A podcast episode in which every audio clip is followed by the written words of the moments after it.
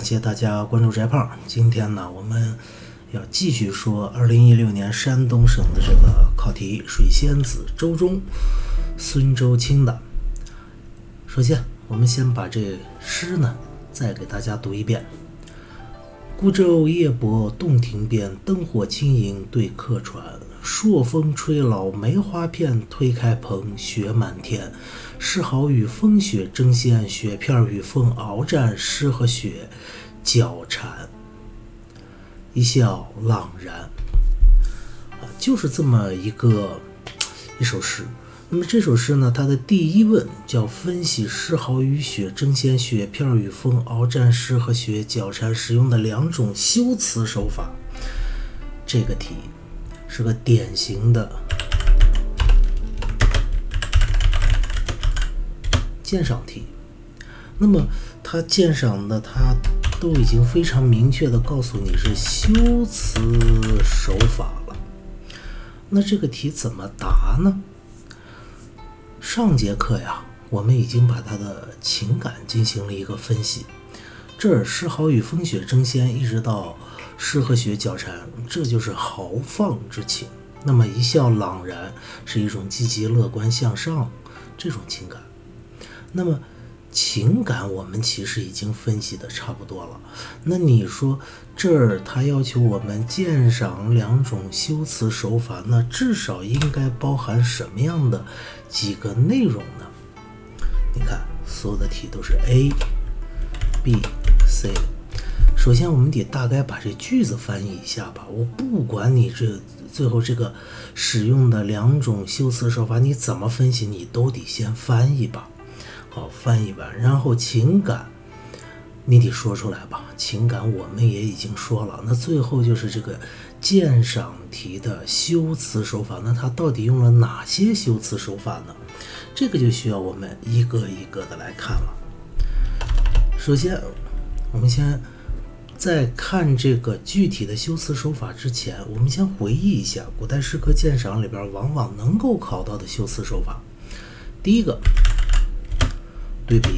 哎，各位不要奇怪，对比还真就是一种特殊的修辞手法。在我们的我忘了是哪年了，它这个高考题里是把对比作为修辞手法出现的。然后比较常见的象征。这个象征是一种修辞手法吗？还真不能说是修辞手法，它是一种表现手法，所以我们不能说象征。那么修辞手法，比喻，然后比拟，比拟，啥叫比拟？比拟两种，一种是拟人，一种是拟物嘛，合起来就是比拟。对比、比喻、比拟，还有什么？对仗，这这是基本是个古诗都会有的，所以考到的几率很小。可是我们把它列上，是吧？对仗，然后接下来还有什么？夸张，白发三千丈，缘愁似个长，典型的夸张。那还有什么呢？还有什么呢？对，排比。哎，这也是一个修辞手法，只不过翟胖之前说过，排比的特点是啥呀？排比是三个，是它的特点啊，三个或三个以上，就是呃用词相近、字数相同或相近、句子结构相同或相近的句子，这叫排比了。一般来说。在古代诗歌鉴赏里不会考到你排比，因为你想古诗的篇幅是非常短小的，能用到排比，你得三句话呀，你最少也得三句话呀，这个相当占篇幅，所以一般诗人是呃不愿意用排比的。而且在这几年的高考实践中，古代诗歌鉴赏至今为止是非常少见、非常少见的。靠它排比作用的啊，那么对比、比喻、比拟、对仗、夸张、排比，还有吗？似乎就没什么了。当然，人家还有什么顶针啊回环等等等等这些手法，但是已经考的非常非常之少了，这比较常见的就这些。那么接下来我们做的工作是啥？一个一个来排除。首先看，它是对比吗？你说诗豪和风雪对比，雪片和风对比，诗和雪对比啊，不是对比，所以对比可以去掉。那是比喻吗？把诗豪比喻成风雪，还是把风雪片比喻成风，还是把诗比喻成雪？哎，也不是。那么是比拟吗？首先看拟人，有拟人吗？诗豪与风雪争先，雪片与风鏖战。争先鏖战，这似乎就是人才有的动作行为吧，对吧？所以这两句它至少是拟人啊，拟人我们标记一下。那诗和雪交缠，诗和雪交缠，诗能和雪去交缠吗？诗它会交缠吗？我们说诗是一个抽象的东西啊。什么叫抽象的东西？你就是看不看不见摸不着。你谁家能给我拿出一诗来让我看看？我们只能具体见到具体的某些诗的诗篇，但是我们不可能见到诗这个抽象之物。所以诗这玩意儿，你和雪是没法搅和在一块儿的。诗又不是麦片儿，是吧？它也不是风啊。所以在这儿我们发现是作者将诗啊，抽象的诗赋予了具体的。这么一种特点啊，诗就和实物一样了啊，这指的是实体物啊，实体物，实物一样了，所以这是典型的拟物啊。那是对仗吗？你看三句啊，各位三句，你见过三句的对仗吗？这是三吗？不是，那是夸张吗？诗豪和风雪争先，这夸张什么了？这有什么好夸张的，是吧？什么叫夸张？白发三千丈，缘缘愁似个长。当然，你还也可以往小了说，是不是？但一般是往大了说，夸张嘛。那么这玩意儿是吗？好像不是吧？雪片和风鏖战，雪片和风鏖战，这有什么可夸张的？那雪和风不就是在一块儿，这个漫天飞舞吗？所以它还真不是夸张。那这是不是我们再插一个啊？那这是不是那个，呃，所谓的叫通通哎通感？这个也是这两年古代诗歌鉴赏里边考的比较多的，是通感吗？通感是什么？是把一个把一种感觉，例如嗅觉，用什么来描写？用视觉来描写，或者是翻过来，就是把什么味觉和视觉打通啊。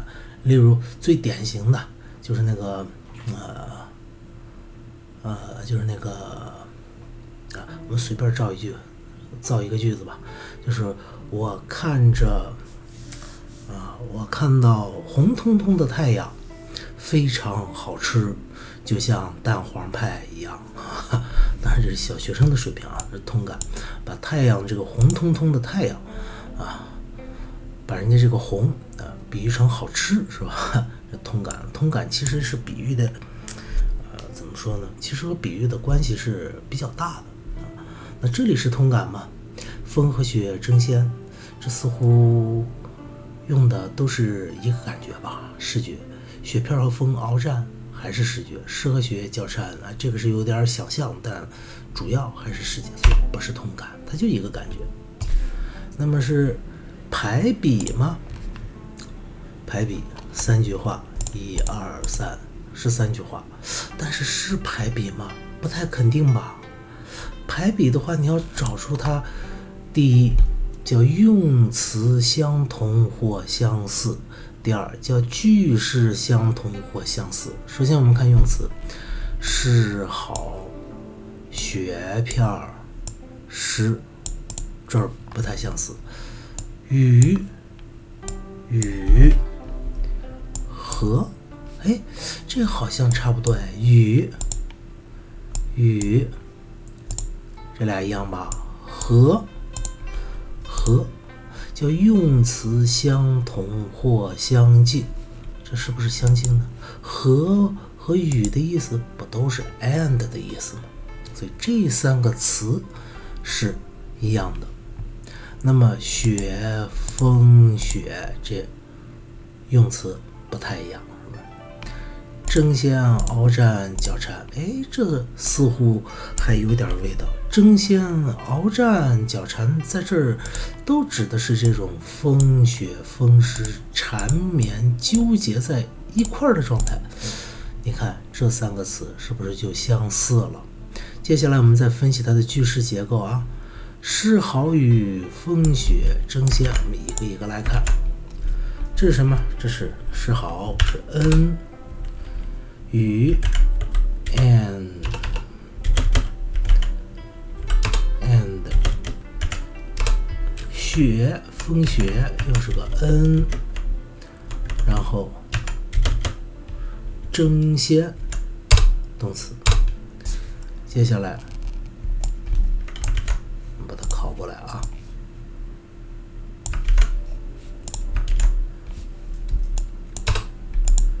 雪片与风鏖战，雪片，n 与 and 风，n 鏖战为动词，诗和雪交缠，诗，n 和 and。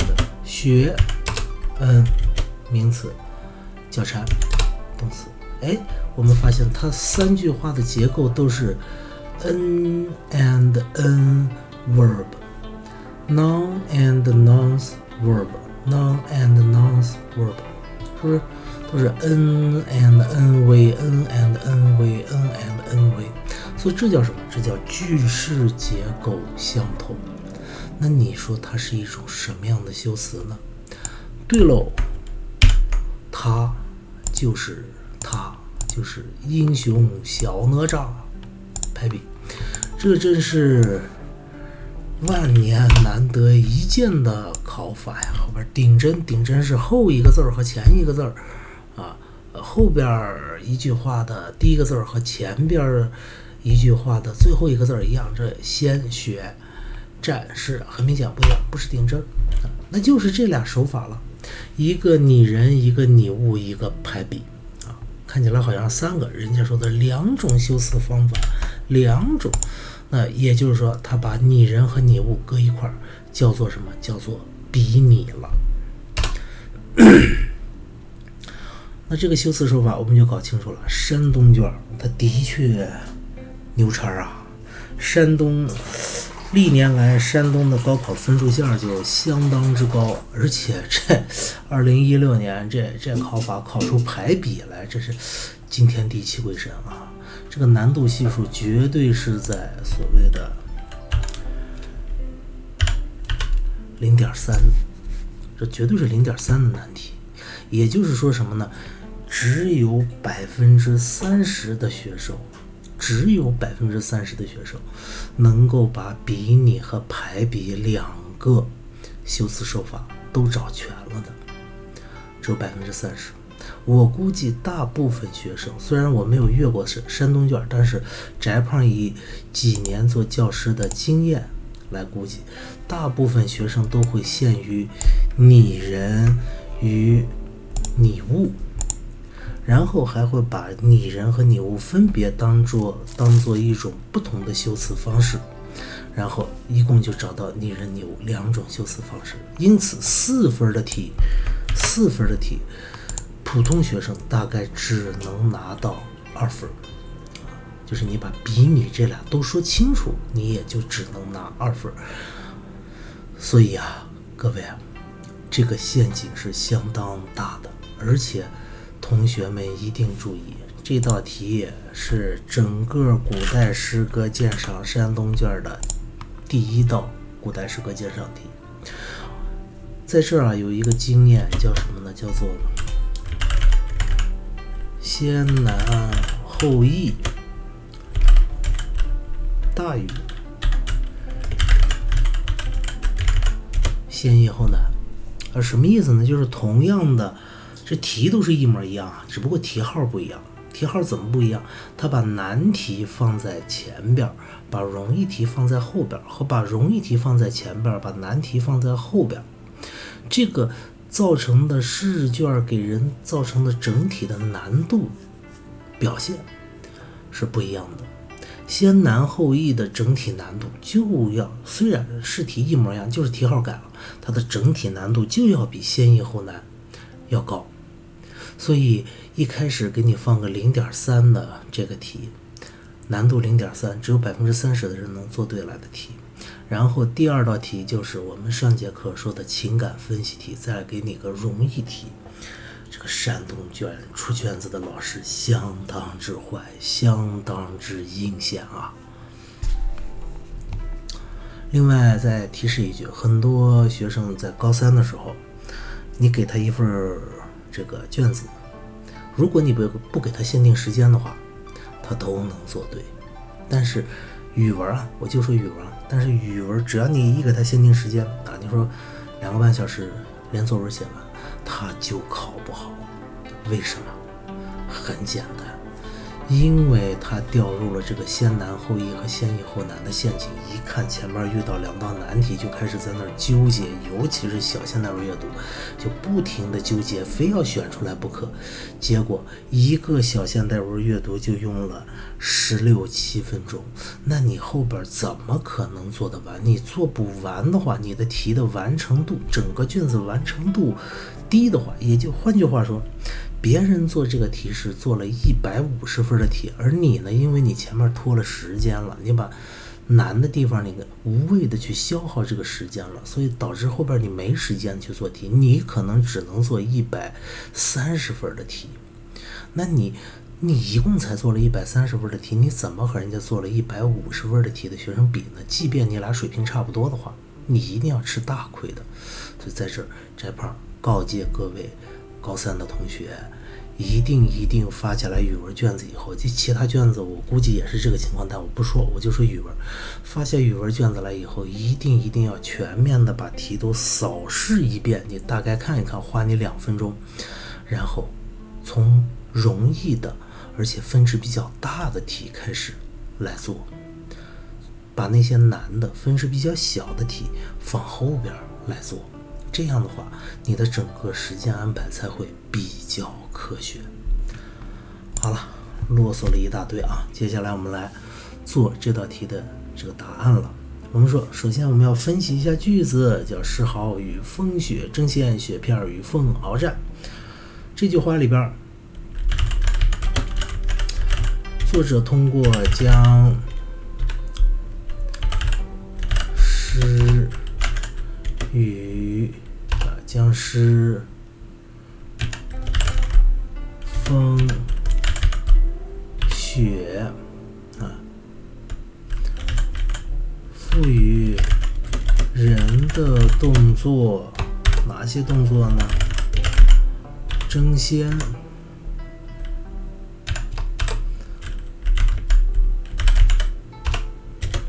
鏖战啊，赋予人的动作争先鏖战。使用了拟人的修辞手法，嗯，写出了一幅风雪诗情，风雪，我不要写出了吧，换一个文雅点儿。描绘出了一幅风雪诗情交织的画面。看这词儿整的是不是？啊，一方面，呃，一方面，你不是问两种修辞手法吗？我就先把这个。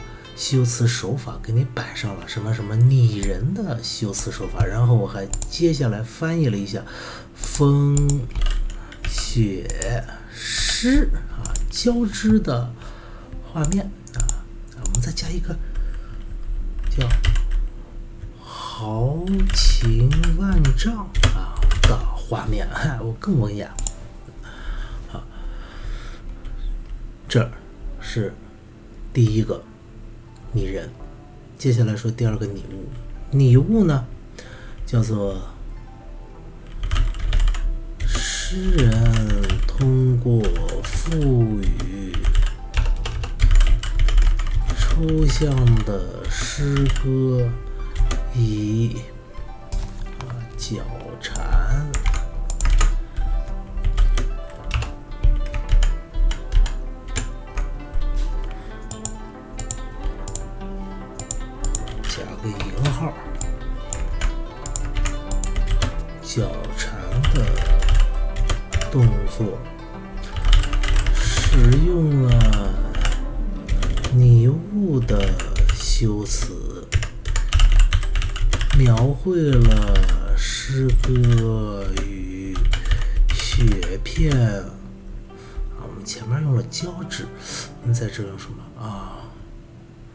叫。密切，我们用交缠吧，用交缠吧，是不是交缠吗？我们换个交缠，交缠的，好，前面说豪情万丈，这边说激情澎湃的画面，这是。这是它的两个修辞，比拟的修辞啊。接下来，接下来该排比了啊，排比。诗人通过，诗人通过描写不叫描写。是通过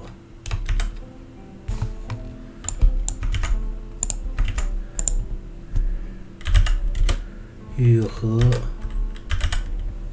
和两个雨吧，加个两个，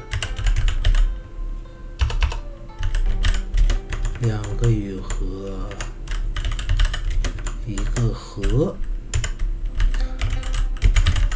构成了。排比，那么排比的作用，各位，这里翟胖就要说一点核心内容了。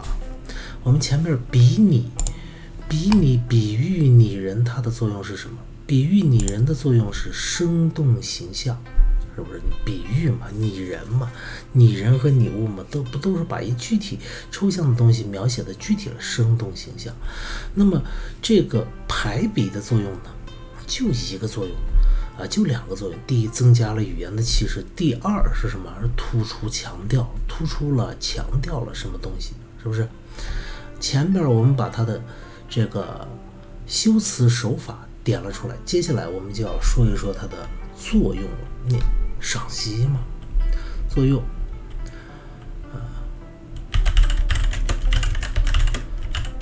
通过比拟，诗人通过比拟的修辞，啊，我们刚才说生动形象，或者叫富有韵味啊，生动形象地描绘了风雪交加的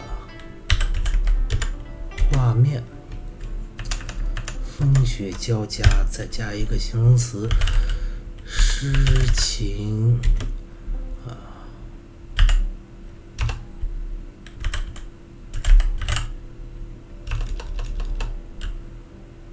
诗情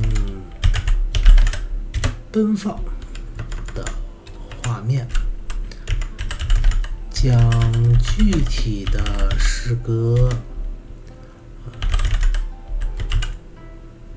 生动的啊，这句我们不加了，生动形象的描绘出了这个就行了。富有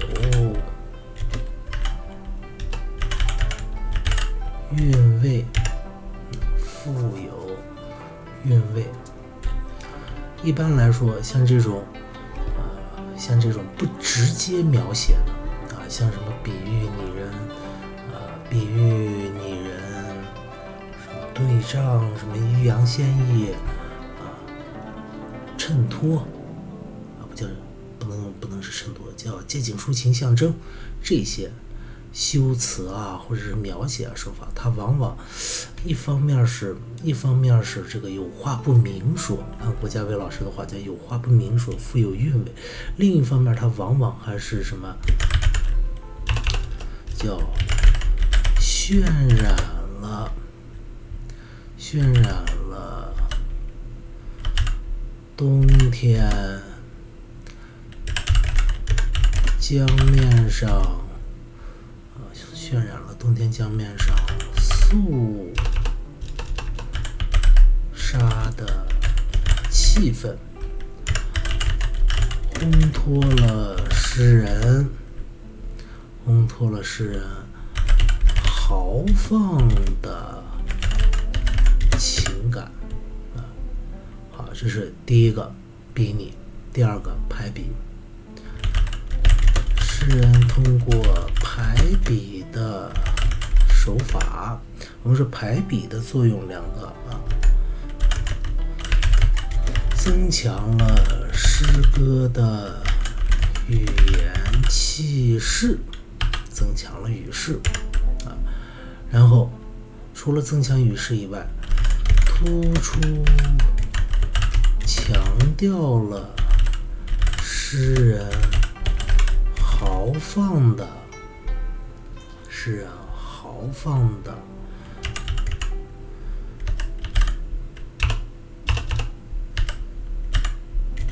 品格啊啊，不叫品格，诗情吧，豪放的诗情。他写这个依然是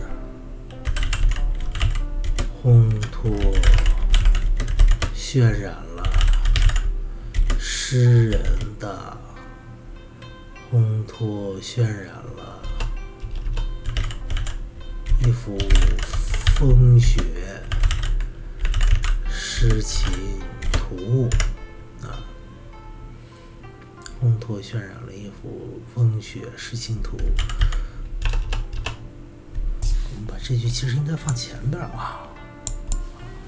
增强了语言气势，后边烘托渲染了一幅寓意风雪诗情图，突出强调了诗人豪放的诗情。这豪放的诗情，我们是不是再多加两句？毕竟他后边还提到了情感。哎，算了，后边提到情感，我们这就不多说了。好，这就是翟胖做出来的整个答案，一二三四五行。翟胖认为，翟胖答案肯定是全面的。不一定精确，但是一定全面。我们看看真正的高考答案啊！好，真正的高考答案，比拟排比，哎呦，人家直接就标出来了，是吧？总分结构，诗豪与风雪争先，雪片与风鏖战，用争先和鏖战把诗豪、风和雪拟人化。啊，他是这样说，他拟人化，然后诗和雪交缠，用交缠将诗拟物，把抽象的诗具体化，生动形象地写出风雪交加的壮美，表现了作者迸发的诗情。哎，这个好像我们都提到了，是吧？什么生动形象呀，什么抽象啊，只不过壮美咱这儿没提到。我们说是豪放啊，豪放的画面，这其实不就是壮美吗？诗豪与风雪争先，雪片与风鏖战，诗和雪交缠，构成排比。你看，我们还专门强调了里边的两个雨和一个和，构成了排比词，构成了排比，描写了作者的诗情与风风与风雪难分难解的关系，渲染了气氛。你看，我们还专门说了渲烘托渲染了什么气氛？诗情豪放，诗情奔放的气氛，是吧？冬天肃杀的气氛，我们还专门说说了这个，只不过描写了诗人的诗情与风雪难解难分的关系，我们没有直接说难解难解难分，我们说的是交织交加，这不都一样吗？好，这就是我们翟胖给你做的这答案，我的答案承认我的答案不会像人家高考题的答案那么精确，但是我们的答案全面。你敢不给我一个高分吗？好了，这就是今天的翟胖说课。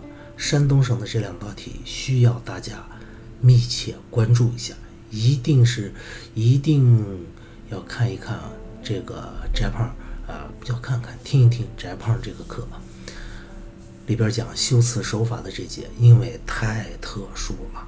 只要你见了这么一个考排比的，那么以后所有的考排比的这种题，我们也就都会答了。好。再见。